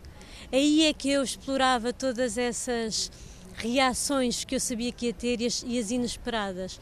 E isso para mim era tão criativo, era tão, claro, interativo, porque era interagir com os uhum. outros e com o mundo, mas sobretudo era tão revelador. Era vital. Era vital porque eu precisava de saber quem era, e isso, se calhar, foi daí que, que eu me interessei tanto pelas viagens, porque eu sou confrontada com experiências que nós nunca sabemos quais vão ser. Portanto, é uma lotaria. Nós saímos e é uma lotaria. Claro que vai sempre correr tudo bem, e, e essa é a esperança. Às vezes podemos ter um azar, mas o mundo é um lugar afável. O mundo, uh, uh, eu costumo dizer que em Portugal acabamos por ter muitos medos que nunca se concretizam, não é? Eh, a minha sensação é que nós achamos que vivemos até num mundo um bocadinho perigoso e que há aquele bairro e, e aquela. E, e aquele lugar onde não convém ir a partir das nove da noite. Nós temos assim estas, estas crenças e depois nós saímos para o mundo e, e, o mundo não é assim. E surpreendemos. O mundo, eu, eu, encontro pessoas que me ajudam em todo o lado e é. Hum, Diz, por exemplo, aqui que a América Latina, que há uma certa ideia de perigosidade que não. para uma mulher, porque há essa circunstância, e reflete aqui também sobre a circunstância da, da condição feminina enquanto uhum. mulher viajante que, hum, enfim, há lugares um pouco mais perigosos no mundo, refere a alguns, mas, por exemplo, a América Latina diz que é bastante uh, seguro para uma mulher. Claro que isto é tudo uma questão de sorte também Sim, do, nos encontros que se tem. O, o sítio errado na hora errada, é, é com a pessoa errada.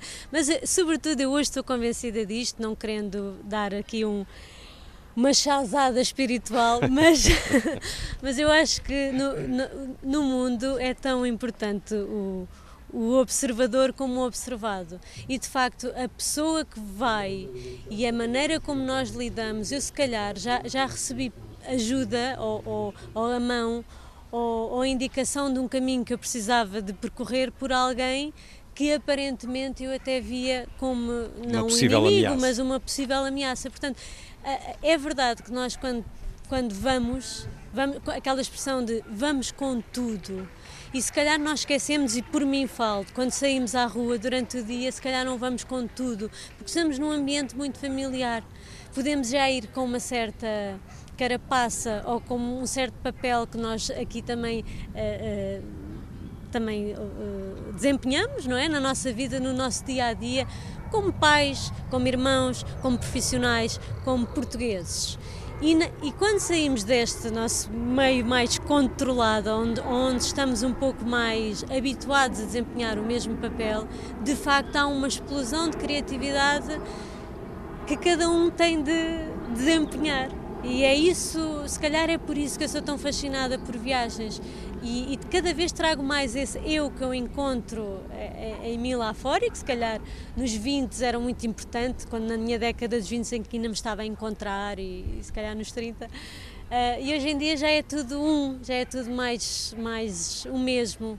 Uh, a mulher, a viajante, a escritora, já é tudo mais a Raquel. Não há distinção, não há barreiras. Exatamente. O livro cheio de histórias e de lugares, mas também com estas reflexões.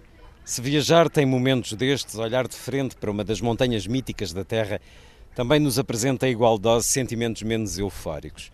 Quantas vezes me atacaram os remorsos de partir? Não há dúvida, a hora da partida pode causar uma enorme angústia existencial. Muito do tempo que se passa a viajar não faz sentido. Quantas vezes nos perguntamos por que é que não escolhi ficar em casa? Sentimentos de culpa aparecem sem ser convidados. Não estarei a fazer falta à minha família, a algum amigo. Quanto do tempo que passamos a viajar, o tempo em que nada parece acontecer de relevante que valha a nossa presença ali, é tempo em que nos perguntamos por que raio ainda não conseguia sentar. Sumei várias ocasiões destas. E depois conta-nos uma história muito bonita do seu cão, Buzz, uhum. uh, que é uma história um, um bocadinho triste, porque é um cão que a certa altura começa a ter problemas de saúde sérios e sabe que uh, a data do fim está perto e, no entanto, volta a sair para mais uma viagem. É a sua vida, é o seu trabalho também, para além dessa dependência. E quando regressa ao seu cão está lá. Estava, esperou-a com todas as dificuldades, mas esperou-a mais um dia. Confesso que foi das, uh, dos episódios que mais me emocionaram escrever. É curioso, uh, com um cão. Há, há, quem tem cães e quem tem cães que, que foram cães especiais. Uh, realmente, os cães têm uma coisa perfeitamente humana e, e, e, nós. Uma lealdade rara. É, é, é qualquer coisa de muito, muito especial. E este episódio foi um dos episódios que mais me custou escrever e, e tive alguma dificuldade até em, em revê-lo. Eu, eu, ler aquilo Sim. que tinha escrito até, até para mim era difícil. foi difícil voltar a lembrar-se. Sim, mas tem a ver com essa questão. Nós, cada vez que escolhemos ir embora, deixamos cá muito, aliás, deixamos cá tudo. Uh, não há dúvida que a nossa família, seja ela quem for, os nossos gatos, os nossos pais, os nossos filhos, quem for, uh, uh, nós deixamos cá tudo e, portanto, há um, o, o primeiro ato de coragem é precisamente é o partir deixando as pessoas que, que nos são mais preciosas, porque sabemos lá o que é que acontece quando estamos fora. Eu tive muita sorte, é por isso que conto sempre esta história do, do Buzz. O Buzz era um cão que estava doente quando eu me fui embora e eu não sabia que se ao voltar, passar três meses, ele estaria vivo.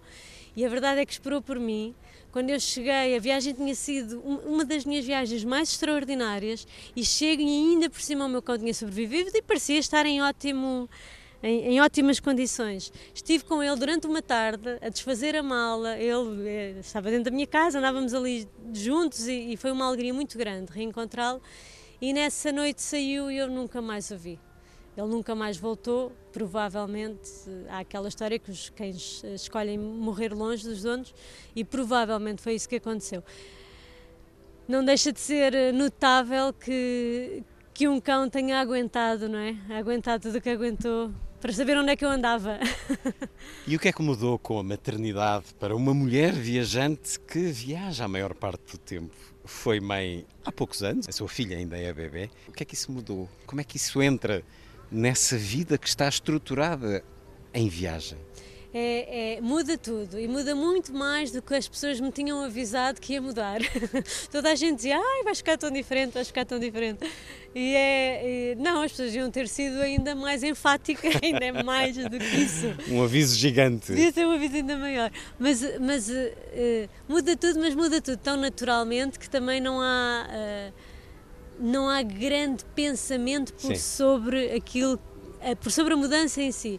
Muda porque eh, tudo isto que eu fiz aqui, que foi no fundo uma conversa comigo mesma e para convosco, que leem um livro, foi um bocadinho um fechar de contas. Esta hum. fase da minha vida que estão aqui são muitas viagens, são muitas experiências, são muitas coisas que eu uh, guardava para mim e que achava histórias curiosas, interessantes, ou até segredos que eu achava que eram importantes partilhar, ou, ou acho agora que é importante partilhar com todos, com outras mulheres, com outras mulheres que se calhar não têm coragem de fazer algumas coisas. E, mas, mas realmente é uma fase que não acabou, eu não vou deixar de viajar, mas a prioridade maior, não há dúvida. E isso acontece não porque nos dizem, mas porque do fundo do coração sentimos isso, a prioridade maior eh, é a minha filha. E portanto parece que a vida é, que eu movia aquelas peças de xadrez, agora as peças de xadrez não são movidas exatamente pelas mesmas regras, são regras diferentes, mas eu continuo a jogar xadrez e continua a ser interessantíssimo. Até porque, alguns no futuro, estará esse livro, Viagens de uma Mãe e uma Filha pelo Mundo, como viajar em família ou algo assim. Ora, isso foi há sensivelmente um ano e meio e de repente aparece outra mudança grande na sua vida, bom, na realidade, na vida do mundo inteiro. Do mundo inteiro. Como é que equaciona a viagem em tempos desta pandemia, Raquel Oshua?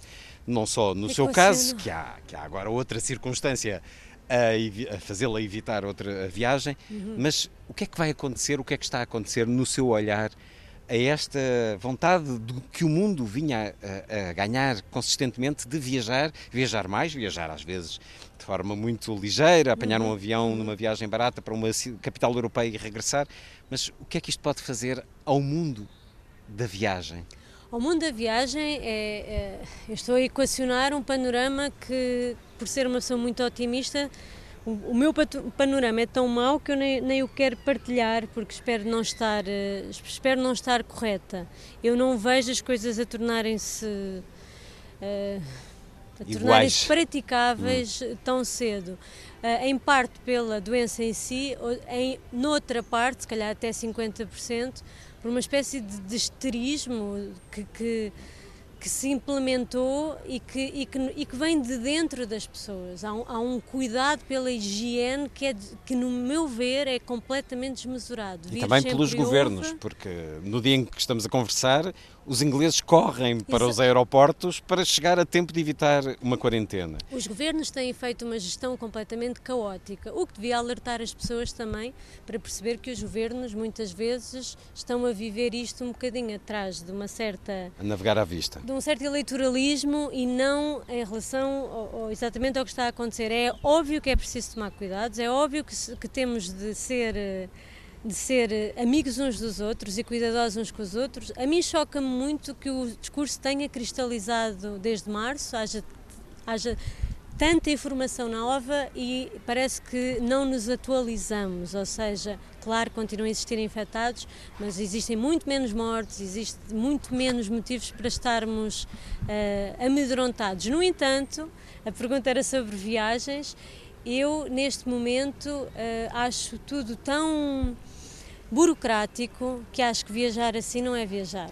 E essa é a minha resposta hum. pessoal. Uh, vou esperar mais algum tempo. Mais vale adiar é. a viagem que se quer fazer momento, necessariamente para ser aquilo que ambicionamos temos que adiar. Eu acho perfeitamente inaceitável que se vá a um sítio de seis em seis meses tenha de fazer um teste. Eu, para mim, eu, eu não me sujeitaria a uhum. isso e não me vou sujeitar a isso.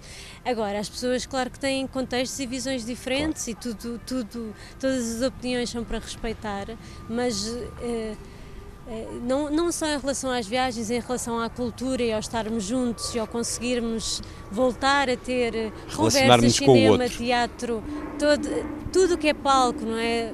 Concertos, etc. As pessoas estão sedentas, as pessoas necessitam disso e, e temos mesmo de criar as condições e não tornar isto tudo tão, tão, tão difícil que a convivência social passe a ser a epidemia em si a convivência social é uma coisa boa, nós precisamos uns dos outros. E, portanto, cuidado, porque acho que há aqui um, uma certa moralização de que estarmos juntos é mau.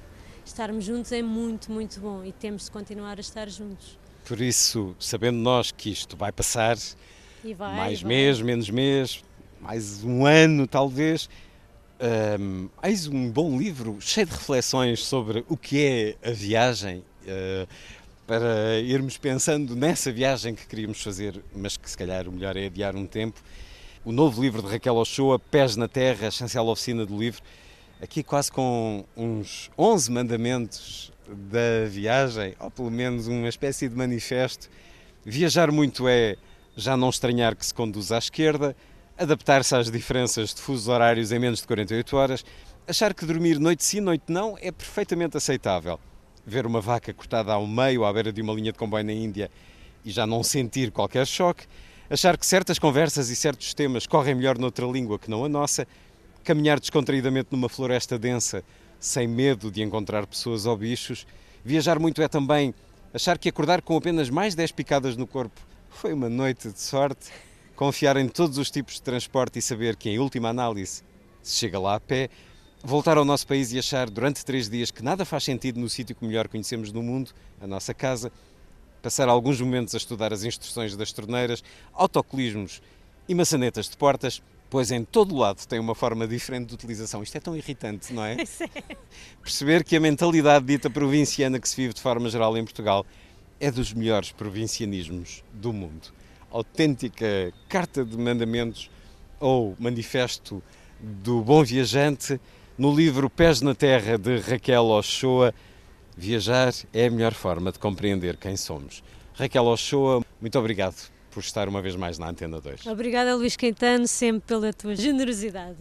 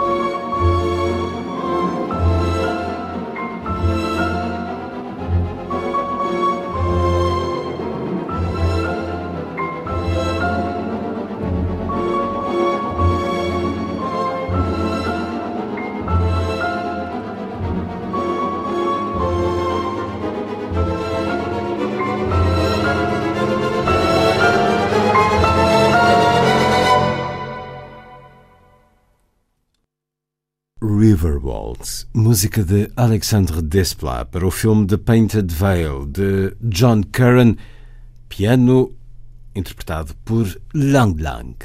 A seguir, Lilliput é o pequeno grande mundo dos livros para os mais novos, percorrido semanalmente neste programa por Sandy Gageiro. Diz Lilliput. Lilliput, Lilliput. Lilliput.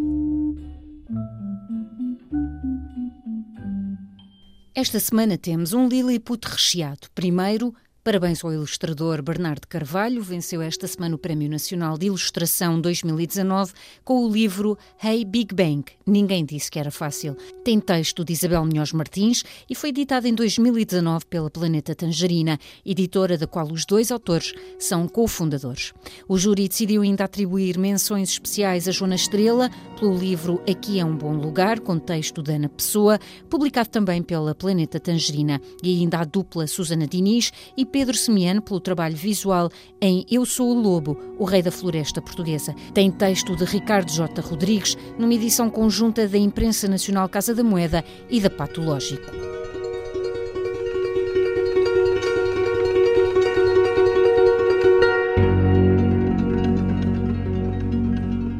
Falemos agora de teatro. A partir de um livro de Sérgio Godinho, O Pequeno Livro dos Medos, a atriz e encenadora Elsa Galvão criou um espetáculo para a infância.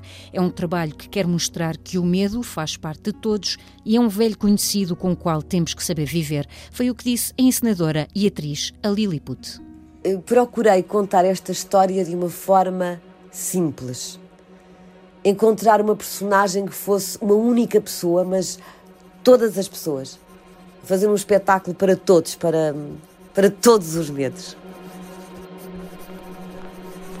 Eu gosto de tudo neste texto. Fala do medo, claro, eh, mas também fala de nós, das nossas fraquezas, das nossas qualidades mais extraordinárias. do desejo de, de desvendar mistérios, de compreender as coisas.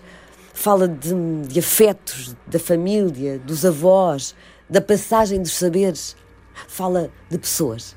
Está em cena no Teatro da Malaposta, sobe ao palco aos sábados e domingos até 20 de dezembro. O livro é uma edição Assírio e Alvim e tem ilustrações também de Sérgio Godinho.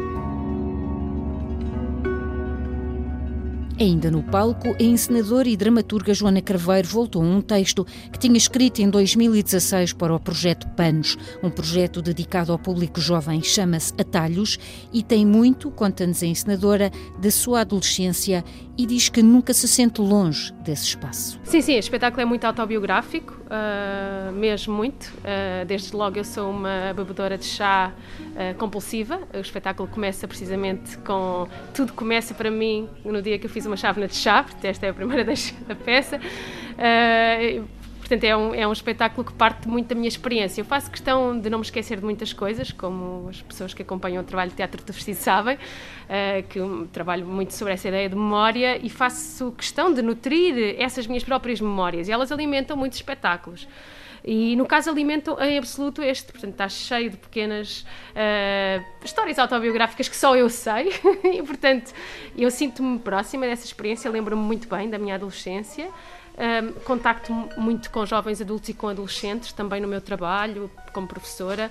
Creio que, que, são, que são idades e são experiências que me estão próximas e procuro que esteja, que não haja essa clivagem de eu de repente estar. Num, eu sei que sou de outra geração, mas procuro sempre, de alguma forma, nunca perder essa capacidade de comunicar e de compreender. Estreou no Seixal, teve uma representação única, mas esperamos que volte depressa a outros palcos para que adolescentes e o público, digamos, adulto, possam ver.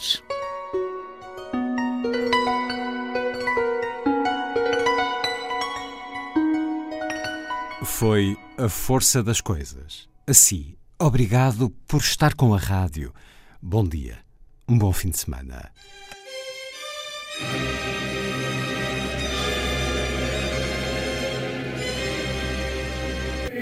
A força das coisas.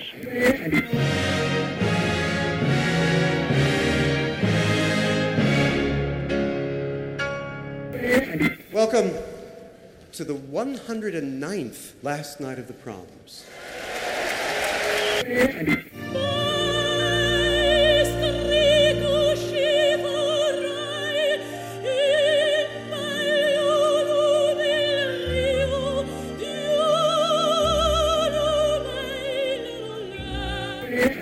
Com certeza, Bach, Mahler, Shostakovich. Um programa de Luís Caetano. 12.